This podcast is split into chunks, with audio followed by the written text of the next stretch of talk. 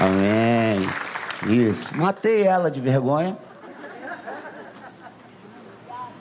Mas amém, a gente está aqui.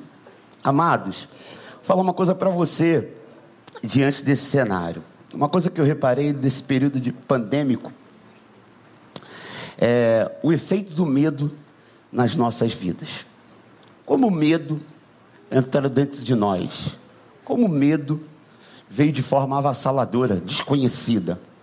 E aí uma coisa que eu escrevi nesse período foi o vírus, o vírus existencial do medo, ele meio que pandemonizou a sociedade, o que não diminui os efeitos letais da, do próprio vírus.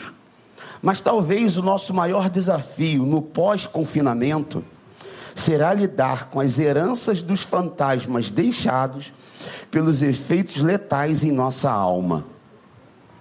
Eu acho que a gente está vivendo no auge desse processo, socialmente falando. E aí, como a Bíblia diz, só o amor pode nos curar dessa epidemia, pois o mesmo lança fora todo medo. O verdadeiro amor lança fora todo medo. Então, como nós precisamos nos, nós precisamos mergulhar, estar imergido no amor de Deus, porque no amor de Deus nós somos ressignificados, conscientizados, direcionados, temos plena consciência daquilo que nós somos nele e naquilo que a gente pode para com ele. Então, essa mensagem que eu vou trazer aqui hoje da parte do Senhor para vocês foi algo que Deus me deu no período de Covid foi exatamente quando o Senhor me deu, quando eu estava com Covid. Eu me lembro que eu peguei é, Covid na, um dia depois ele começou a se manifestar. Provavelmente peguei antes, né? Mas na eleição. Na eleição, assim que acabou as eleições presidenciais, na segunda-feira, na verdade, na, no próprio domingo à noite, né? Que já tinha até a resposta ali de quem tinha sido o vencedor das eleições eu já estava me sentindo não muito bem. É, e quando foi na segunda-feira, eu comecei a passar muito mal. E como não sabíamos ainda o que fazer, é, porque era tudo muito recente, fui para o hospital, o lado para o Barrador, e estava muito lotado. Eu nunca tinha visto um hospital particular da, da, naquela condição, a ponto de ter ficado seis horas para poder fazer um exame. E depois de seis horas eu ainda teria mais uma semana para ter o resultado, porque até então as, as, coisas estavam muito recentes, não tinha ainda a tecnologia necessária para saber como os testes, que logo depois, três, quatro meses depois, tinha de você saber um dia depois, depois mais uns três meses depois, já tinha um teste que já era possível ver até na hora. Então estava tudo muito é, um tiro no escuro. Mas uma coisa que eu tomei para mim dentro desse período é: se o vírus é invisível, nós somos o povo mais habilitado para lidar com esse vírus, porque a nossa guerra é sempre no campo invisível. E o cristão, ele tem que estar habilitado para isso, porque se a gente não tem consciência que a, que a, que a, que a nossa guerra não é contra a carne nem contra o sangue, mas contra os principados e as potestades que operam nas regiões celestiais, sabemos que esse vírus, por mais biológico, seja lá de onde que ele veio, se foi de um laboratório, se foi de uma mutação, se foi de algum processo degenerativo da sociedade por conta de higienização, ou se foi, seja lá o que for, ele tem sim um cunho espiritual. Não há de, de como cristão renegar é, essa, essa opção. Isso de fato é. E a gente precisava entender isso. Então nós nos confinamos, ficamos trancados em casa a ponto de ter que ressignificar, muitas vezes, encarar situações que às vezes de forma distraída a gente fazia na vida. A gente fugia das nossas responsabilidades domésticas, no trabalho, nas atividades da igreja. Tivemos que encarar as pessoas que nós nos comprometemos, muitas vezes no altar, mas que às vezes, por conta dos nossos desatinos, das nossas fugas, muitas das vezes de nossas responsabilidades no lar, a gente acabava tendo que é, é, interpretar aquilo que a gente assumiu de forma pública. E aí vem o vírus. Então, quer para o mal, quer para o bem, sabemos que de Deus é tanto o seu querer e o seu efetuar, e todas as coisas cooperam para o bem daqueles que amam a Deus. Mas não podemos dizer que foi fácil, porque literalmente famílias foram dizimadas. Tive casos assim de ver pessoas que tinham famílias pequenas e sobrou uma pessoa. E estão passando um processo de ressignificância de vida. Deus está enviando para algumas pessoas novos parentes, pessoas que não vieram de ventres, de árvores genealógicas, mas que tiveram agora, que estão tendo que aprender a ressignificar com o outro, sem o outro fazer parte da sua genealogia. Então está sendo um tempo muito difícil, por isso que eu falei, talvez o nosso maior desafio seja do confinamento será como lidar com a herança dos fantasmas deixados pelos efeitos letais em nossa alma, porque alguns não foram ceifados pelo vírus, mas a alma literalmente já foi praticamente decretada como morta. Gente que vem para a igreja andando, mas é um paraplégico existencial sofre de hemiplegia existencial, perdeu uma parte de si, uma parte do, do que era importante. Gente que queria se despedir não conseguiu. Gente que queria ter falado e viu o quanto que o orgulho te impediu de vivenciar aquilo que era mais brilhante na tua vida, mas por falta de sabedoria. Então o vírus ele veio e mexeu com a sociedade ele vasculhou o fundo do oceano da nossa alma. E a gente percebe que a gente está passando por esse processo. E ao longo desses meses, com a equipe ministerial, pastoral, a equipe que a gente formou aqui, que dá o suporte psicológico, a gente sabe, a gente às vezes conversa lá no grupo, pedindo ajuda um outro, e não, faz, não é diferente, é sempre os efeitos pós-pandêmicos. Acabamos de orar pelo irmão que perdeu um, uma parente, né? E é muito difícil perder a mãe. Ainda mais como os sinais físicos não, não, são, não são assim alertados. Porque às vezes você tem uma pessoa. Ontem, a minha tia, 86 anos, ela lembrou de mim, porque ela está com Alzheimer. Então minha prima me liga e fala assim: Vaninho, como ela me chama, vem que, que tua tia lembrou de você hoje. Eu tinha, eu tinha um compromisso de, de ir a uma festa de 15 anos, ia dar uma palavra lá, mas eu falei, não, tem que ir lá na minha tia agora. Saí da onde eu estava e fui direto para Guadalupe, onde ela mora, para vê-la. E quando ela me viu, a alegria dela, eu falei, eu tinha que desfrutar desse pouco tempo que ela tinha de minha memória. Porque pensa no coração de quem viveu uma vida toda com uma pessoa e de repente acorda e não sabe quem é. Não desconhece. A dor não é só para a pessoa que também está sofrendo do Alzheimer, a dor é também para a pessoa que percebe que a pessoa que você mais ama não lembra de você. Então a vida sempre vai nos apresentar esses desatinos, irmãos. Isso chega a gente porque nós somos gente. E esse é o desafio. E no período da pandemia, eu, eu tive o, o, o vírus Fui, voltei para casa muito ruim e a primeira coisa que eu fiz foi me confinar. Meu sobrinho veio, ficou conosco, morou lá em casa durante dois anos quase, e por conta desse confinamento todo, como nossa casa tem três quartos e tem uma suíte a mais, eu me tranquei nessa suíte para quê? Me dar comida na porta, me dar comida na porta, bota água na porta vão embora, eu abro a porta, pego, igual presidiário mesmo. Mas o primeiro dia eu sofri muito, muita dor no corpo, uma dor assim que eu não, não tinha experimentado. Qualquer lugar do corpo doía. E eu estava ficando preocupado, eu sempre alerta com aquilo que estava sendo falado. A questão do pulmonar, questão respiratória, fora a questão da que a gente tinha acabado de perder o pastor Alisson aqui. E a gente tinha perdido outros irmãos da igreja. Gente queridíssima. Então, de repente, você é cometido por uma enfermidade, ela te coloca num estado doloroso, e aquilo começa a passar na sua cabeça, e você começa a lembrar que você tem uma filha pequena, especial, que você tem uma esposa nova, que você tem uma conta na Casa Bahia que ainda faltam 10 prestações.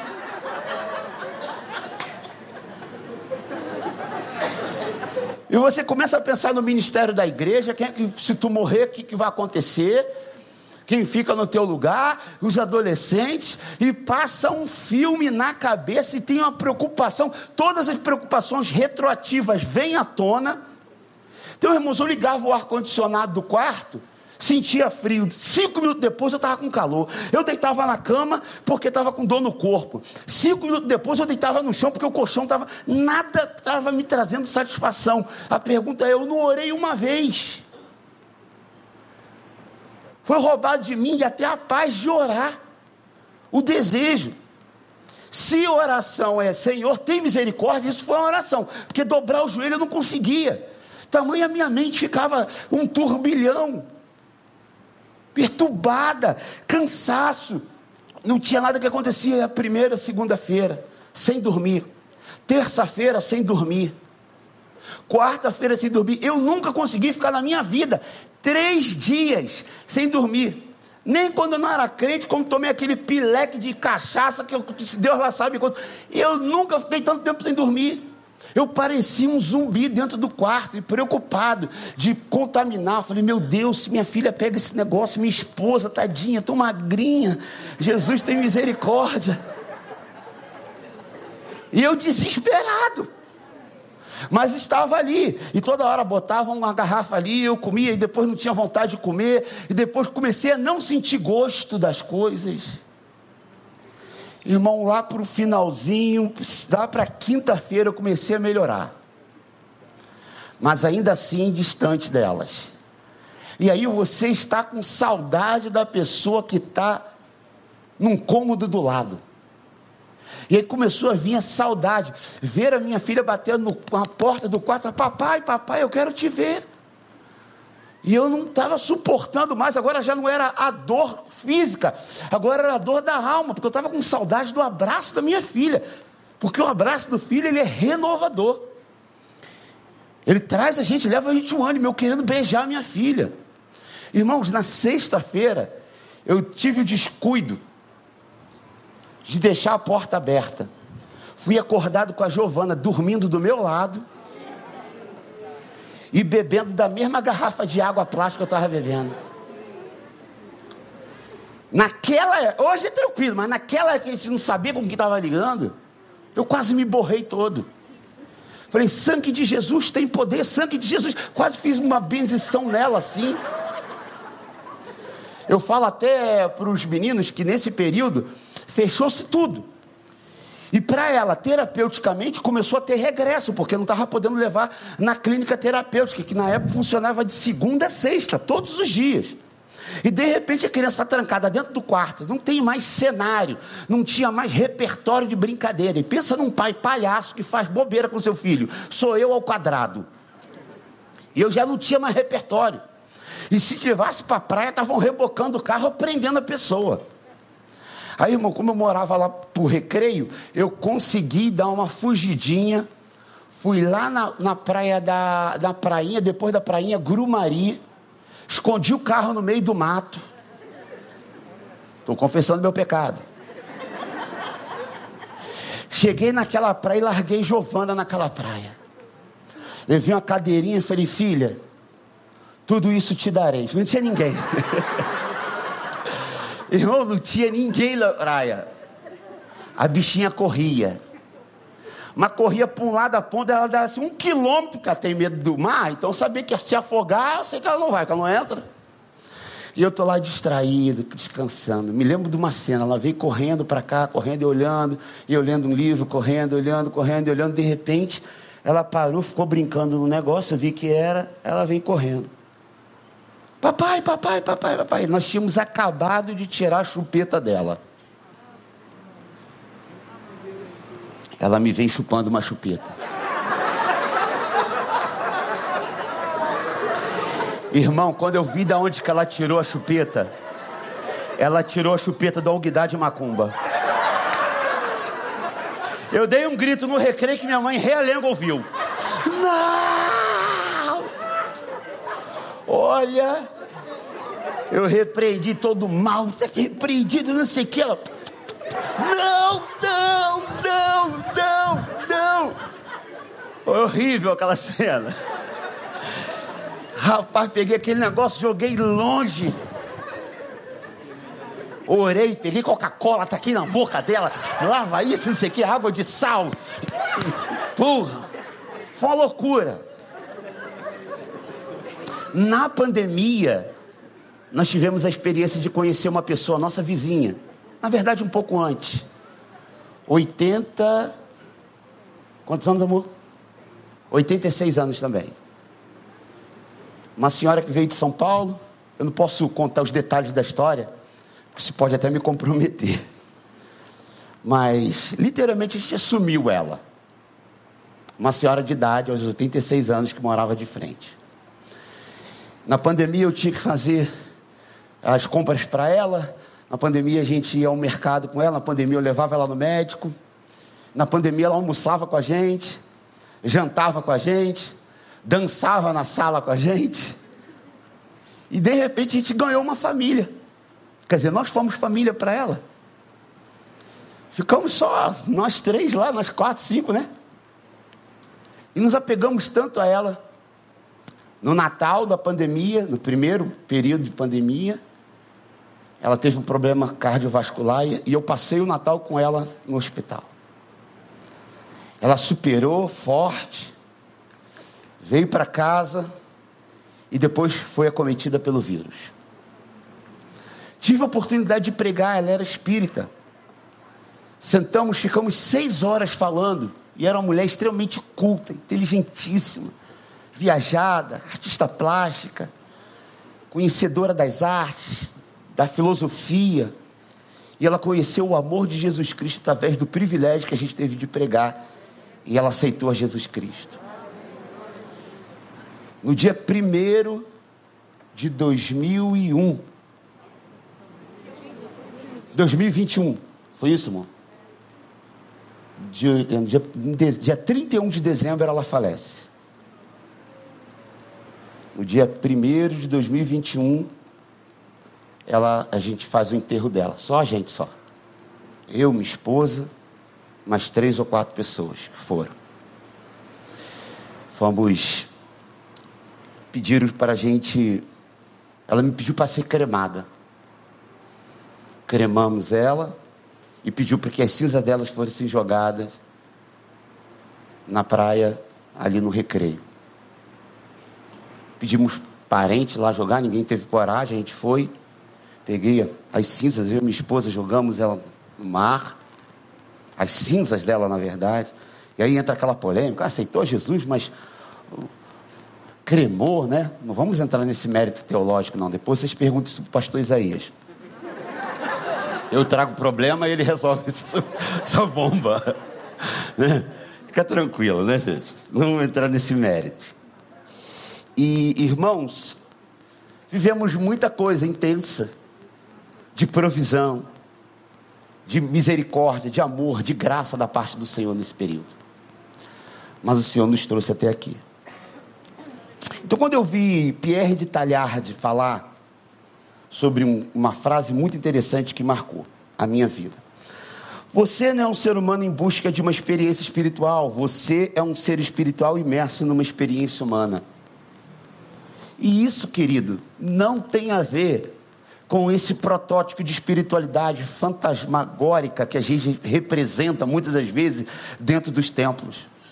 Pelo contrário, parece que o peso da palavra espiritualidade, ser espiritual, ele às vezes soa de forma distorcida no coração de muita gente por causa do péssimo testemunho que algumas pessoas que alegam ser espiritual por conta das manifestações espirituais e o caráter. Mas ser espiritual é ser humano. E também vivenciar as experiências metafísicas que o Espírito pode nos dar. Levando-se em consideração do que o texto bíblico diz para nós, é que as manifestações do Espírito, elas têm que ter um fim proveitoso, isto é, toda manifestação de Deus tem um fim proveitoso, e o fim proveitoso é para a manifestação da, do enriquecimento do corpo de Cristo. Então, se uma pessoa se levanta aqui falando em línguas altas, o importante é que tem uma outra pessoa para interpretar. Isso é óbvio. Agora, dizer que quando isso acontece é uma coisa carnal, pode até ser, mas pode acontecer de isso ser verídico, ser literalmente espiritual em Deus. O que a gente não pode é sacramentar esses movimentos que muitas vezes acontecem. E eu não estou aqui levantando uma bandeira para que isso venha acontecer nessa manhã, não é isso. O que eu estou querendo dizer é que a gente, às vezes, vive num ambiente tão imergido da nossa naturalidade, dos nossos percalços, dos nossos problemas, que a gente esquece a soberania de Deus nos detalhes da espiritualidade, do que Ele revela no seu corpo. E isso vem, às vezes, para trazer um afago para o nosso coração. Isso, às vezes, vem para trazer uma direção para a nossa vida. Os dons são para o corpo, para a igreja. Mas se a gente não tiver envolvido com a igreja, a gente não vai conseguir usufruir daquilo que Deus dá para um para se manifestar no outro. E aí, nesse período, eu percebi que a capacidade de se apegar às coisas terrenas nos impede de se relacionar com as coisas celestiais. Então, boa parte da nossa relação espiritual com Deus ela está revelada no tempo em que a gente passa aqui. E quando a gente vive uma vida espiritual, relacional com Deus, baseada no tempo que a gente vem para a igreja, a gente não está vivendo aquilo pelo qual nós fomos chamados para viver. Porque aqui é o lugar onde a gente compartilha aquilo que a gente recebeu de Deus. Aqui é o lugar que a gente vem para oferecer para Deus, mas é durante a semana como bem falou, começa hoje. Olha que coisa maravilhosa. Você começa a semana descansando e termina ela descansando, porque a maioria de vocês não trabalha sábado. Mas é nesse interir de tempo que as coisas se manifestam, o amor de Deus se manifesta, servindo ao próximo, amando o próximo derramando da graça dele, daquilo que ele derramou para você, compartilhando, falando entre vós com salmos e hinos e cânticos espirituais, pois assim seremos cheios do Espírito. Olha como é que o texto é lindo, falando entre vós diálogo, nosso diálogo sendo salmodiado. Se você não conseguiu discernir a percepção da, do processo é, progressivo da manifestação de Deus durante esse culto, eu, eu quero dizer para você que você precisa orar mais. Porque à medida que a gente ia falando aqui, que a gente vai salmodiando, que o pastor entra no culto, começa a dar uma palavra, a gente vai vendo esse texto se cumprir. Mas isso não pode ficar só restrito aqui. Isso tem que se estender para as dinâmicas da nossa vida. A gente tem que oferecer isso que você recebe aqui e o que você deseja de vir buscar aqui, levar para a sua repartição de trabalho, levar para a sua casa. E levar para a sua casa significa você restaurar o seu altar doméstico, você ressignificar o seu altar. E amado, nesse período de pandemia foi exatamente isso. Eu pude ter que re, ressignificar isso na minha vida. Então, eu lembrei do apóstolo Paulo. 2 Coríntios capítulo 12, no versículo 1. 2 Coríntios no capítulo 12, versículo 1. Fala do apóstolo Paulo. O evangelho chegou a mim e a você por causa desse homem. Porque ninguém queria pregar para a gente. Ninguém queria pregar os gentios. O painel pode colocar o texto, por favor? Ninguém queria pregar os gentios. E nós somos gentios. E o apóstolo Paulo traz uma mensagem que quando lá naquele confinamento da pandemia que eu vivi, da pandemia, eu pude ler isso e vi o texto em 1 Coríntios capítulo 12, versículo 1. Ele fala assim: É necessário que eu continue a gloriar-me com isso, ainda que eu não ganhe nada com isso, passarei as visões e revelações do Senhor. Opa, olha só nos dias de hoje. Se alguém chega aqui agora e fala, irmãos, venho da parte do Senhor, passar as visões e as revelações que eu tive do Senhor, talvez a gente já fique com o coração um pouco fechado. Então preste atenção no que o texto diz, o apóstolo Paulo. Conheço um homem em Cristo, e ele está falando de si mesmo, que há 14 anos foi arrebatado ao terceiro céu. Se foi do corpo ou fora do corpo, não sei, Deus o sabe. Isto é, a experiência que ele teve foi tão fenomenológica que, com medo de descrever, errar e pecar nas santas escrituras, uma vez que estaria escrito, não queria mentir, ele já fala, cara, eu não sei nem dizer como é que foi o que eu vivi. Eu só quero te dizer que eu vivi.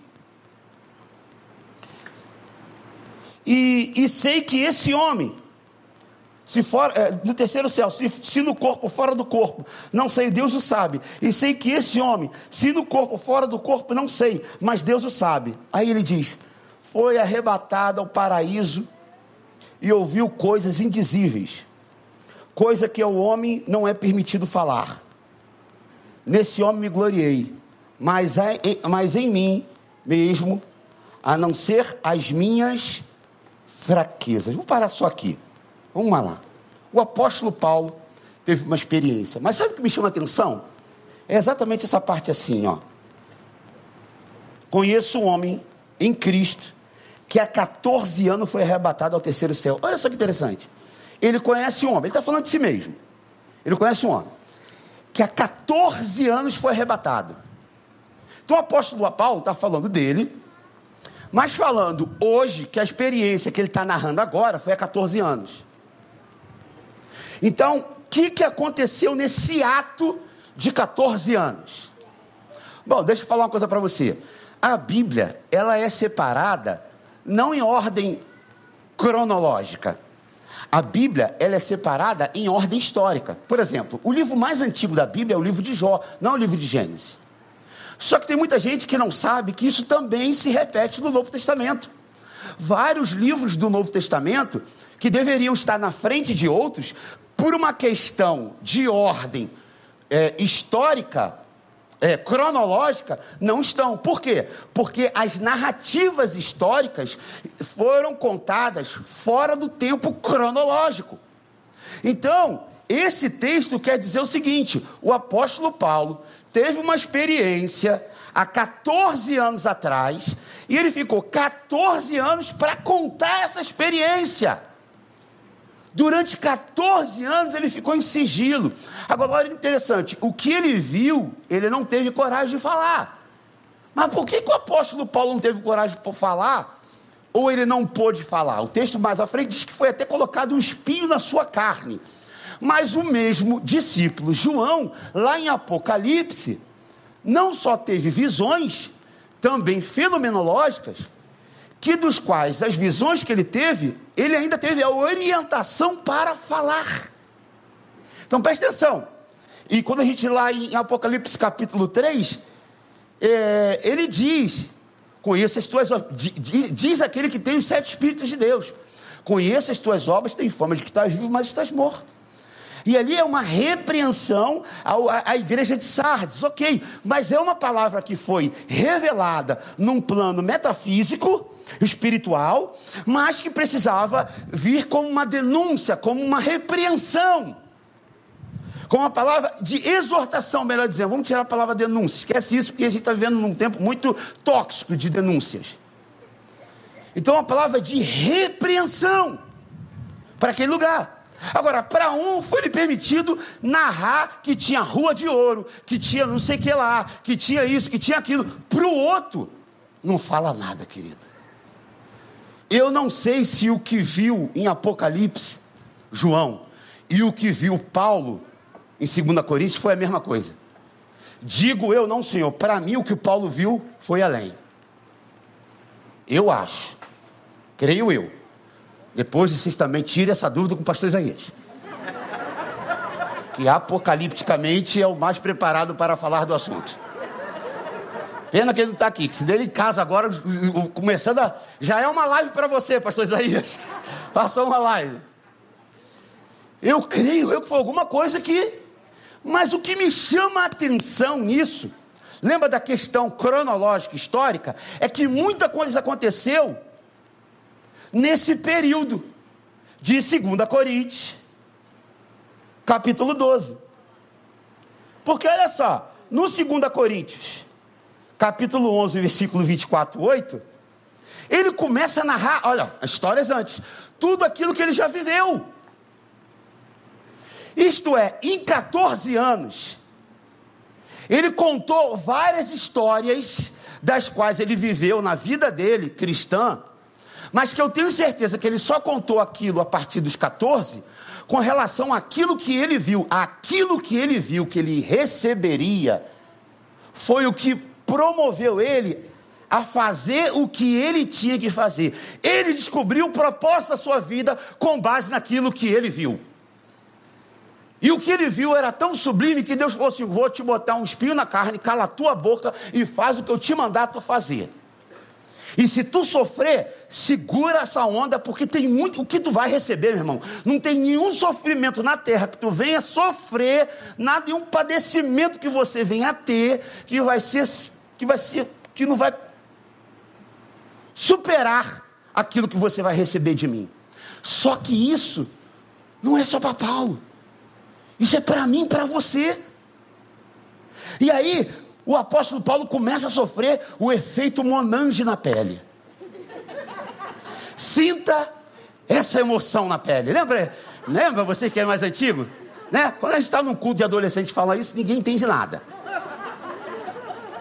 Mas como a gente está num culto aqui de terceira idade, aleluia.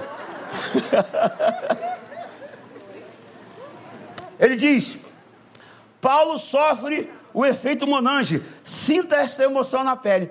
Agora, olha só. Um capítulo antes, versículo 24 ao 28. Recebi dos judeus cinco quarentenas de açoites menos um. Três vezes fui assaltado, com, fui açoitado com varas. Uma vez fui apedrejado. Gente, tem gente que não aguenta uma fofoca de si mesmo. Três vezes sofri naufrágio. Tem gente que faliu uma vez na empresa, já fica desesperado, não quer tentar mais. Cara, assim, três naufrágios. Uma noite, um dia, passei no abismo. E aí a pessoa te largou, você está num buraco do caramba e está achando, ai meu Deus, eu vou morrer. Em viagem, muitas vezes, em perigos e rios, e perigos de salteadores, em perigos da minha nação. Olha aí, ó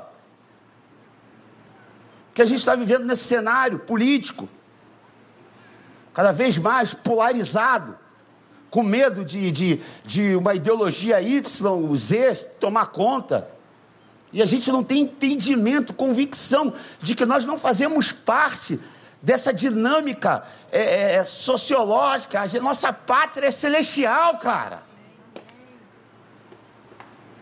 Mil cairão à tua direita, Dez mil à tua esquerda, mil cairão ao teu lado, dez mil à tua direita, melhor dizendo, e tu não serás atingido. Pastor Nil fala muito bem, é uma guerra sangrenta, são onze mil mortos. Mas vivemos numa sociedade tão polarizada que tem gente que se descamba para um lado sociológico, direita vai morrer. Se se escambar para o lado da esquerda, vai morrer. No sentido que você não pode ter uma posição política, não. No sentido de que você da direita enxerga o da esquerda como inimigo. Quando você é da esquerda, enxerga o da direita como inimigo. Então todo mundo que enxerga o outro como inimigo entra num campo de guerra. E quando você entra no campo de guerra, o alvo da guerra é matar o outro, porque quando você mata o outro é que você ganha. Mas você tomou isso como posse para a sua vida, e você fica defendendo a bandeira de alguém que não faz nada pela tua vida. Mas você sempre acha uma justificativa filosófica, social, política, para justificar essa causa que está te afastando dos seus amigos, que talvez já tinha te conduzido até mesmo ao divórcio, que já fez você perder até mesmo o emprego. E pessoas que te admiraram já se afastaram de você. Porque 24 horas você fica reproduzindo esse tipo de conteúdo na iminência de que se um lado ganhar, a minha vida vai ser destruída. Eu tenho que dizer para você que se você está colocando expectativa nesse plano terreno, você está fadado a ficar por aqui mesmo. Porque a nossa pátria é celestial. Não significa que você não possa exercer sua cidadania. É só você trazer equilíbrio, cara. Porque passamos pela direita, sobrevivemos, passamos pela esquerda, sobrevivemos. O nosso problema não é nem direita e esquerda, nosso problema é corrupção, que na verdade não começa em Brasília, começa na nossa casa, no gato net, no tênis roubado, e por aí em diante, nos esqueminhas que a gente arruma de forma aleatória na nossa vida, mas que depois a gente quer reivindicar de quem está lá em cima.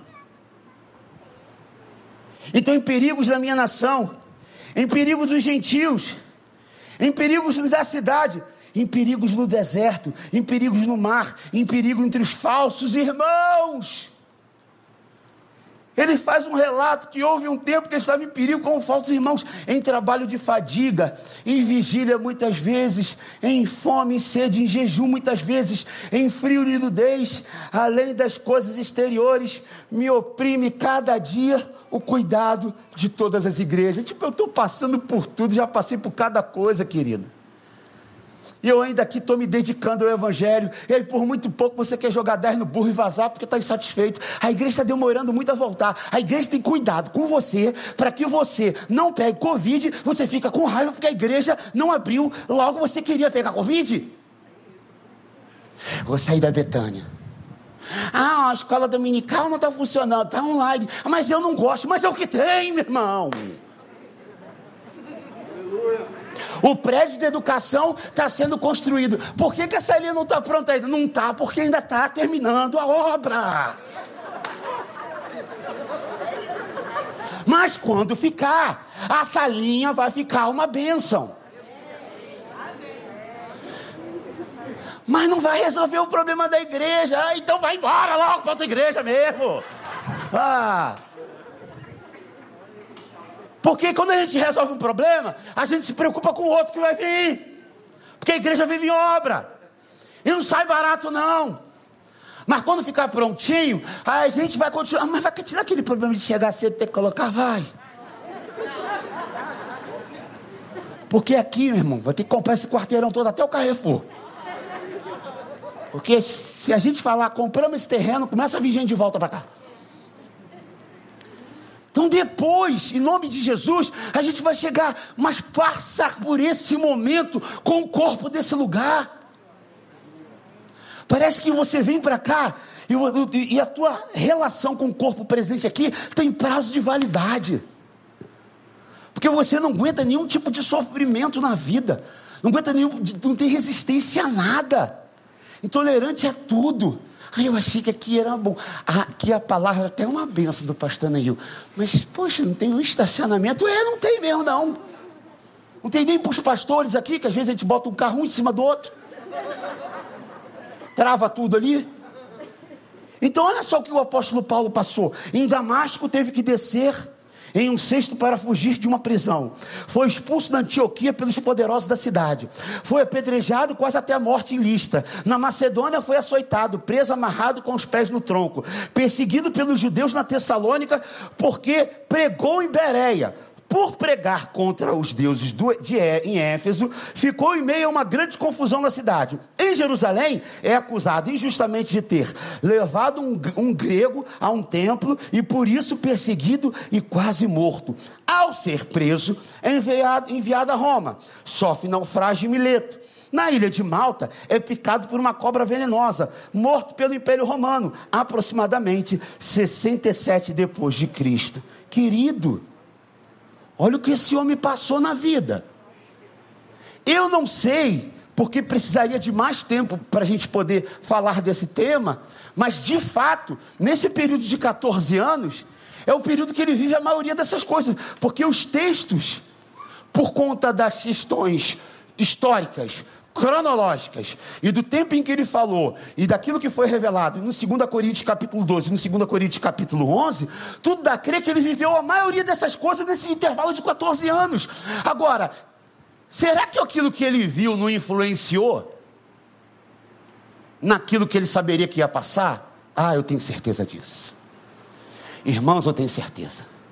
Absolutamente. Quando eu vi esse texto lá no quarto, eu chorei muito, chorei muito e abriu o meu leque. A minha opção, assim, a minha mente abriu. E Deus me deu essa palavra que eu estou pregando hoje. Que já até preguei ela num culto da quarta-feira online. Só que estou pregando ela um pouco diferente hoje. E aí eu lembro de que eu tive uma vontade santa de morrer. Não era o efeito do Covid. Ah, estava com depressão. Não. Tua mulher brigou contigo. Não. Falta de amor próprio. Não. Eu falei assim, cara, para Paulo ter passado o que ele passou, sofrido o que ele sofreu, e esse cara, o que, que esse cara viu, mano? O que, que tem lá no céu para gente? O que, que tem na vida com Cristo para ele ter sofrido tanto e estava nem aí para o que acontecia com ele? Falei, mano, eu preciso morrer. Aí veio o primeiro pensamento: mas eu tenho uma mulher nova. Falei, mas ela é bonita, ela casa rápido, novo. Viúva é quem fica, querido. Oi, quem vai, né? Viúva é quem vai, né? Isso aí. Falei, vou, vou morrer mesmo, é uma boa. Deus, como tu és generoso, misericordioso, vai dar um homem mais bonito que eu, que eu acho que é muito difícil, mas o Senhor é poderoso e consegue. Vai dar um homem com dinheiro para ela, que isso aí é um milagre fácil de fazer. Porque eu não sou com dinheiro, eu sou duro. E vai dar um cara especial para minha filha. Então, por esse convite chegou na hora certa, ó. É nessa que eu vou morrer. Já entreguei minha alma já, pai eu entrego a ti meu espírito. Pô, não estava sob os efeitos, não, já estava bem. Irmãos, eu comecei a meditar, pensar, pensar sobre isso. E aí, na pandemia, eu tive que fazer uma cirurgia. E era uma cirurgia que eu estava procrastinando, deixando para depois, há quatro ou cinco anos. Deixando para depois o que era para ter feito na hora. E descobri que eu estava com um problema de falta de oxigenação no cérebro. Eu tinha o queixo retrognado, o queixo para trás. E tive que fazer uma cirurgia de ATM. Qual o nome da cirurgia mesmo? A parte técnica, amor? Cirurgia ortognática. Quando o médico falou para mim que eu tinha que fazer, ele falou: Não, vou rasgar a tua boca por dentro, vou arrancar teu queixo, tua mandíbula, teu maxilar, vou dilatar ele aqui, vou puxar ele para frente, aqui eu vou dilatar. Você tem palato ogivo, vou acabar com o teu palato ogivo. Você tem um desvio de septo num nível muito elevado, você não respira pelo nariz, só pela boca. Então nós vamos fazer logo depois uma outra cirurgia, depois que você sair de uma anestesia geral. Pá, pá, pá, pá, Você vai ficar 50, 60 dias sem poder comer nada, nós vamos amarrar sua boca. Eu falei, o problema não é comer, o problema é não falar, querido. Que o irmão aqui, a dieta dele é com base na palavra. Ele precisa falar. Porque eu falo tanto que eu só estou indo para um lado para o outro porque eu queria falar mais. Porque na verdade, tudo que eu estou falando para você agora não está sendo suficiente que eu queria falar. Porque é, o meu corpo expressa, entendeu? E aí eu fui eu para a Rede Dor, no, no, no Rios Dor, fazer a cirurgia. Pastor Neil falou, filho, vai ficar tudo bem, é tudo bem. Pastor Andréia, não vai acontecer nada. Mas eu fui tomado por uma convicção de que eu ia morrer. Procurei o pastor Lidoval. Pastor Lidoval, como é que a gente faz para ver um negócio de seguro aí na igreja? Aí eu percebi que eu vivo sou melhor do que o morto. Morto eu não estou valendo nada. Aí comecei a procurar um amigo ou outro. Falei, cara, ó, se acontecer isso comigo, é isso que vai acontecer. Chamei o outro do ministério, ó, se eu morrer, né? Chamei Tiago e Nilton, fomos na praia, olha, Tiago. Olha, ó, se eu morrer, o esquema da toca é assim. Né? Os dois seminaristas da igreja, trabalham com juventude, ó. Se liga como é que vai funcionar, né? O ritmo da juventude é um, do, do adolescente é outro, tá? E eu, eu, ele sabe que eu estava falando com convicção. Eu sabia, gente, eu achava que eu ia morrer mesmo. Fui para cirurgia. Todo bobo que eu ia morrer. E a minha esposa, mas gente, eu falei assim, pastor, mas não é possível. Você está incentivando a gente a morrer? Não, gente, não é isso. O suicida, como a gente aprende aqui, é alguém que, que, que não aprendeu a lidar com as suas dores, que acha que morrendo vai sair fala. Eu não estava com problema na vida, não. Eu estava mais apaixonado por Jesus. Eu estava na pandemia orando quatro horas dentro do quarto, tinha nada para fazer. Vamos orar, vou encher o saco de Jesus orando, clamando. Eu estava levitando. Eu falei: esse negócio de pandemia foi uma benção. Eu vou ficar aqui dentro, aqui eu não saio. Entendeu? E orando, e clamando, e orando. Ligava para todo mundo. Quantos irmãos aqui receberam ligações minhas durante a pandemia? Ninguém, né? E olha que eu liguei pra gente pra caramba, velho. Pessoal, o pessoal que é meu amigo tá tudo de férias que eu liguei. Cara, eu liguei pra gente pra caramba da igreja, cara. Eu liguei pra gente pra caramba. E tu com vergonha não levantou, me quebrou, hein, cara. E eu naquele. Cara, deixa eu antecipar, porque pra gente acabar no tempo direitinho. Fui pra cirurgia, cheguei todo bobo. Cheguei na mesa cirúrgica, aí com o médico, equipe médica. Ei, Giovanni, todo mundo brincando, já conheci o pessoal, já de um tempo. O médico, meu peru, já vinha fazendo os exames comigo há muito tempo, doutor Vitor. E eu falei, gente, quero falar uma coisa para vocês. Se porventura eu morrer, eu quero abençoar vocês. Não tenho culpa. Ih, tá maluca? De onde tu tirou essa palavra aí, rapaz? Ninguém nunca morreu nas minhas cirurgias, não. Eu falei, não, mas pode ser que eu seja e, mas fica tranquilo, vai ser bênção. Fui para cirurgia. Deu tudo certo. Acordei no quarto, a cara desse tamanho, parecia um fofão. A esposa me olhou, na pandemia não podia ninguém ficar lá, só ela. Então fica até mais doloroso, né? Porque vem a sogra, né? Vem todo mundo ali para dar um suporte. E ela ali comigo, aquela coisa toda, tá tudo bem? Tá, tá tudo bem. Só não consigo ir no banheiro. Aí tá beleza. 10 horas da noite foram 9 horas de cirurgia, amor? 9 horas de cirurgia. E aí, beleza. Quando deu três horas da manhã, eu acordei, um gosto estranho na boca. Quando eu levantei a maquinha, né, no controle assim para levantar, eu comecei a vomitar sangue. Mas vomitei muito. Bom, eu nunca tinha tido a experiência de vomitar sangue. Nem tampouco beber, até porque negócio de vampirismo comigo não rola, nem coisa de crente.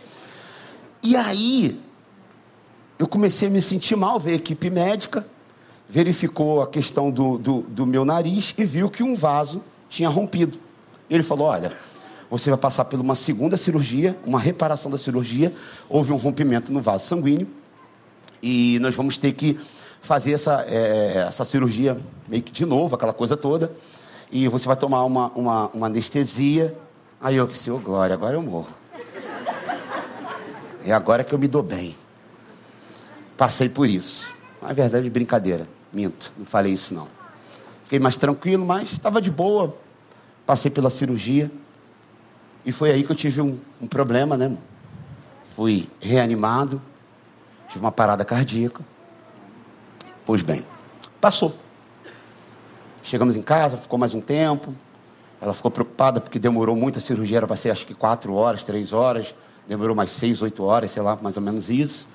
Mas voltei, ela falou, a doutora falou, deu um pouquinho de trabalho, mas ele está bem, tudo. Dentro de dois dias ele volta para casa, voltei. Quando eu chego em casa, eu lembro da experiência que eu tive. Ai de mim de falar que foi como Paulo, se no corpo, fora do corpo, porque eu não quero nem me comparar.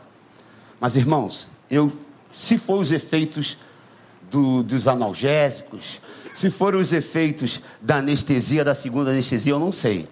Eu sei que era tão real como aqui estou falando com você.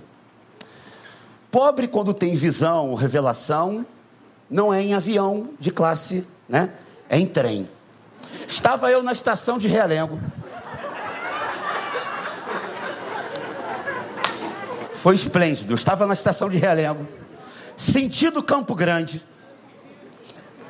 E aí, parado ali, esperando o trem. Do lado, sentido Campo Grande, não tinha uma viva alma, só o Giovanni.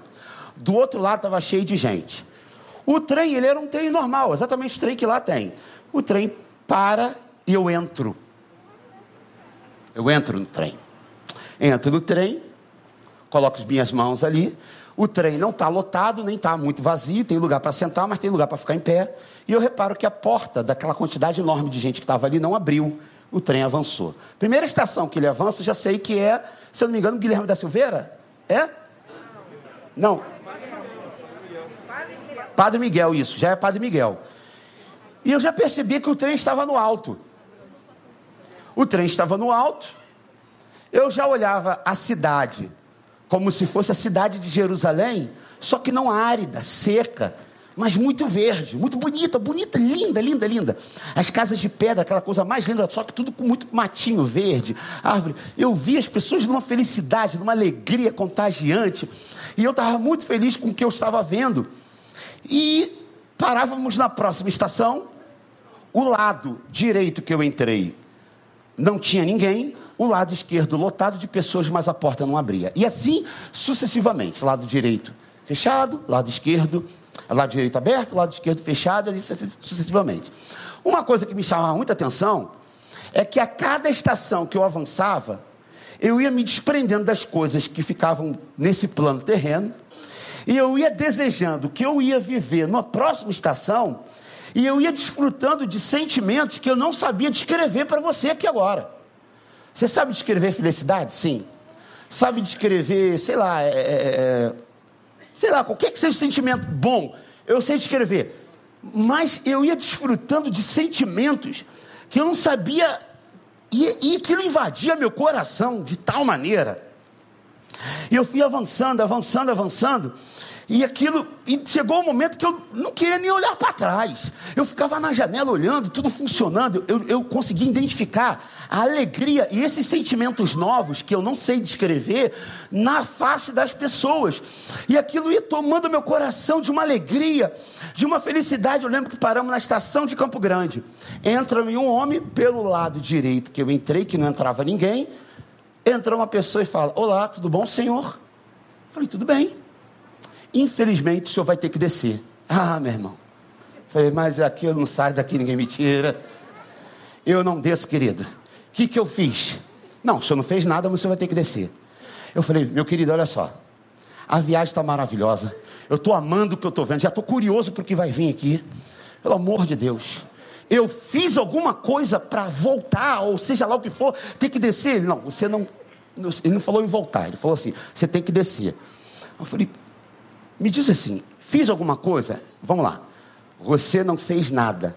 E além de que você descer, você vai ter que voltar. Falei, não, descer até dá, mas voltar já é demais. Aí ele, não, você vai ter que voltar. Porque lembra das estações, das pessoas que ficaram paradas lá? Elas precisam ouvir você para que elas entrem no trem e continue no destino que eu quero que você vá depois. Aí eu acordei. Estava em casa. Amados, Deus tem propósito para a gente. Olha que Filipenses 3,7 diz: Mas o que para mim era ganho, reputei como perda por Cristo. E na verdade tenho também a perda todas as coisas para a excelência do conhecimento de Cristo Jesus, meu Senhor, pelo qual sofri perda de todas essas coisas e as considero como escória para que possa ganhar a Cristo. Versículo 13. Irmãos, quanto a mim, não julgo que haja alcançado, mas uma coisa faço, é que esquecendo-me que das coisas que para trás ficam, avançando para as que estão diante de mim, prossigo para o alvo, pelo prêmio da soberana vocação de Deus em Cristo Jesus. Aí eu te digo, as convicções da eternidade te desprende da materialidade. O peso da matéria te impede de se relacionar com as coisas celestiais do alto.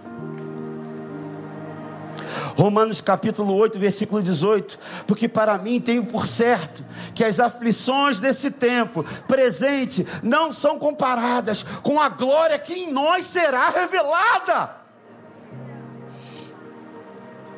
Enquanto a ciência puder fazer-nos sentir tão cômodos nesse mundo, será difícil compor uma antecipação muito agradável da ordem de um novo mundo. E não é da ordem da nova ordem mundial, não. É do anseio da pátria celestial. Nossa pátria não é terrena, nossa pátria é celestial. Estamos vivendo em dias assim. 2 Coríntios, capítulo 5, versículo 1, porque sabemos que se nossa casa terrestre, deste tabernáculo, se Deus fizer, temos de Deus um edifício, uma casa não feita por mãos, mãos eterna nos céus. Pastor Neil fala uma coisa interessante: trocamos a Deus a eternidade por prazeres cronológicos a falta de consciência desse desejo de viver essa nova Jerusalém. Filipenses capítulo 1, versículo 1, porque para mim viver é Cristo, morrer é ganho. Aí, semana passada, domingo, o pastor Isaías falou esse texto aqui. 2 Coríntios, capítulo 4, versículo 8 ao 18. Presta atenção aí, painel, eu queria que vocês colocassem agora, para a gente ler. Você lê comigo. Do versículo 8 ao 18. Vamos ler? Em tudo somos atribulados, perplexos, mas não desanimados, perseguidos, mas não desamparados, abatidos, mas não destruídos, trazendo sempre por toda parte a mortificação do Senhor Jesus no nosso corpo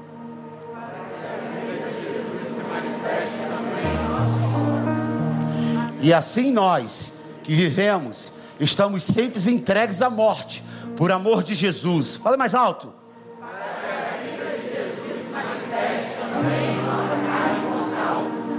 De maneira que em nós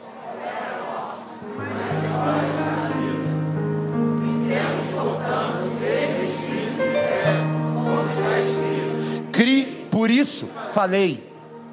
Nós cremos também, por isso também falamos. Nos ressuscitará também por Jesus. E nós apresentará convosco. Porque tudo isso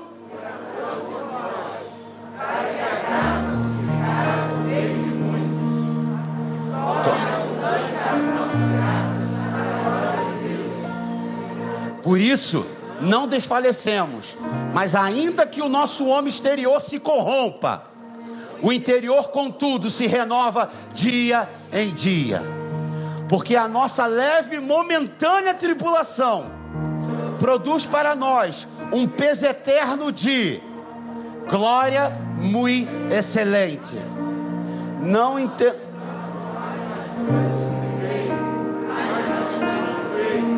Porque as coisas que se veem são temporais e as que não, não se veem são eternas. Querido, aplauda o Senhor.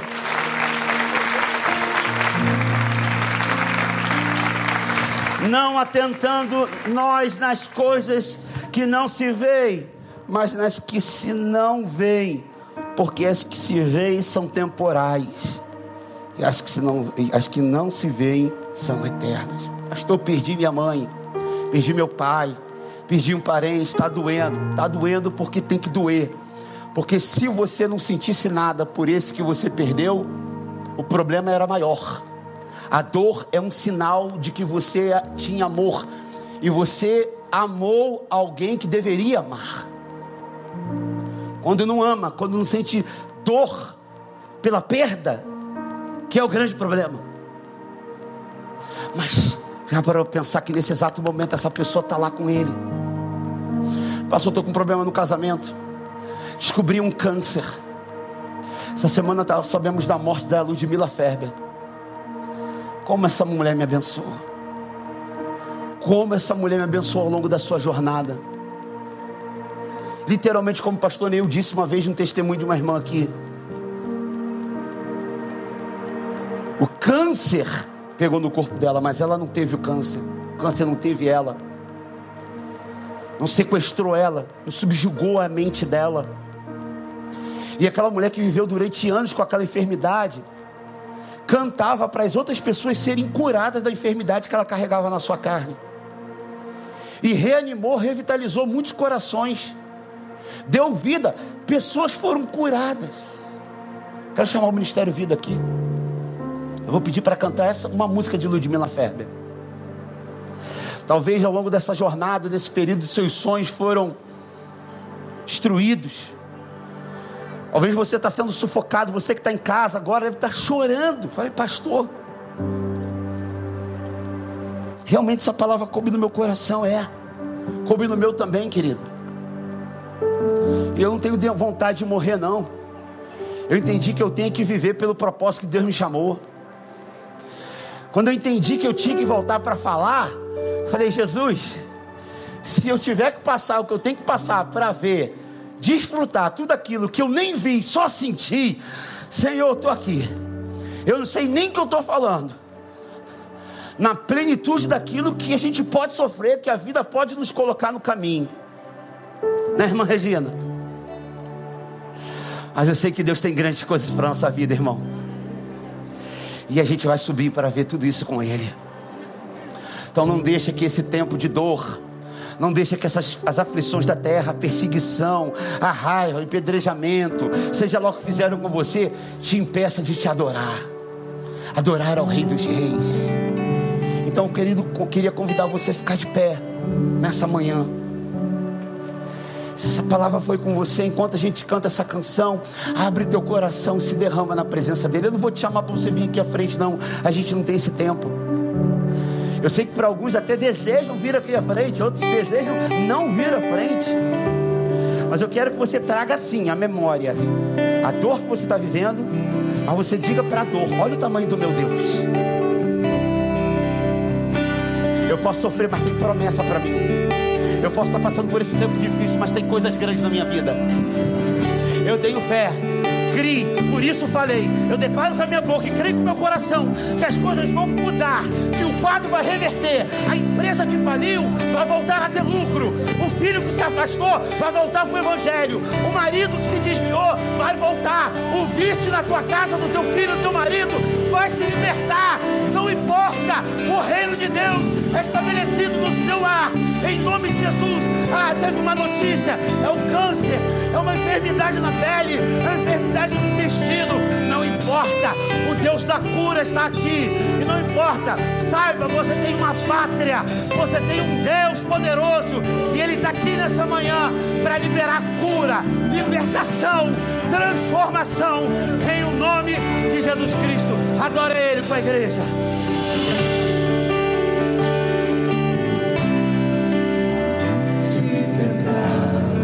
matar os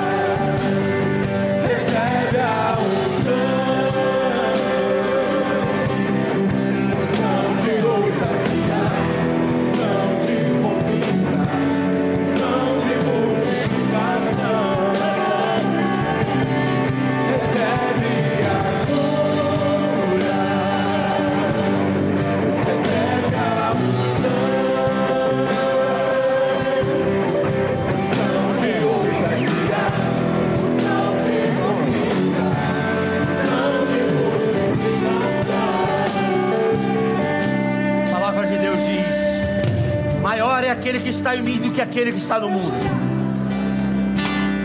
A guerra realmente está aí, Senhor. São muitas lutas, muitas guerras da nossa vida, muitas dores, muitas traições.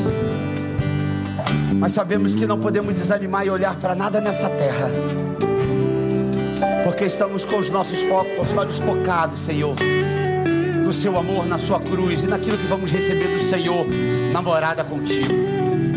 Deus, que nada nesse mundo possa nos separar do Teu amor, que as lutas, as atribulações, o abatimento da nossa alma, nada disso possa nos sequestrar da promessa que o Senhor tem para nós.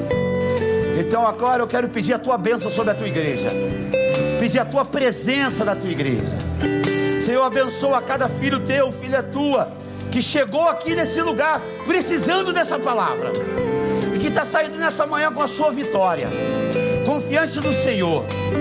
Sabemos que talvez a vitória do teu filho da tua filha não vai acontecer de forma tão rápida. Alguns já vão sair daqui com ela em mãos. Mas, Pai, em nome de Jesus, trabalha no coração, não deixe a ansiedade sequestrar os teus filhos nesse tempo. Que eles continuem a orar, clamar, a buscar ao Senhor no seu quarto, no seu quarto de guerra, clamando, buscando pela sua família, em o nome de Jesus Cristo. Pai, quero nesse momento orar pela vida do pastor Neil, da pastora Andréia. Estão nesse momento de descanso. Tu sabe o quanto que o seu filho se desgastou no ano passado. E o quanto que ele precisa ser renovado, revigorado. O quanto que a gente é alimentado pela vida do Senhor que é gerada na vida dele, no coração dele. Pai, prepara um bálsamo especial nessa manhã para a vida do teu filho e da tua filha para Tamara, para Thaís, e não só para ele, para toda a extensão dele. Deus, em nome de Jesus, para esse ministério esse ano, para os líderes dessa igreja, para a igreja do Senhor estabelecida aqui, nós nos submetemos à orientação do Senhor, e debaixo de uma submissão existe uma bênção, Pai. Então, Pai, o ambiente organizado é um ambiente de multiplicação. O Senhor tem nos dado a graça de nos organizar para esse tempo que está por vir. Eu sei que o Senhor vai trazer a multiplicação.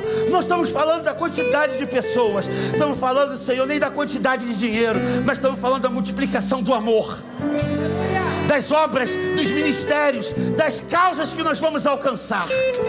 Então, Deus, toma a tua igreja, que a graça redentora de Jesus Cristo o amor de Deus Pai e as doces consolações do Espírito Santo estejam sobre toda a igreja espalhada por a face da terra, aqui presente. Leva-nos debaixo da tua mão de poder, assim como nós viemos, o Senhor possa nos guardar até a volta do nosso Senhor e Salvador Jesus Cristo. A Ele a honra, a Ele a glória. Aplauda Ele com toda a sua força, com todo o seu vigor. Dê uma palavra de louvor para Ele. Isso, dê uma palavra de louvor. Diga o quanto Ele é importante para a tua vida. Em nome de Jesus. Amém. Amém. À noite, gente, temos aqui Niltinho, aqui, Nilton Júnior, trazendo uma mensagem abençoada. Então você é nosso convidado. Amanhã também temos com os adolescentes um culto aqui diferente. Vai ser um cinema. Imagina esse telão passando cinema, hein? Era o meu sonho. A próxima vai ser um Playstation. Gente, vai ter aqui, todo mundo é convidado. O pastor Isaías vai estar falando nessa palestra, falando daquele filme Não Olhe para Cima, fazendo uma analogia com as mensagens subliminares que esse filme pode trazer para esse tempo. Então Deus abençoe. À noite tem culto às 18 horas com o Newton Júnior pregando aqui. E é isso mesmo, acabou. Um beijo, fica com a prática dessa palavra. Deus abençoe, igreja.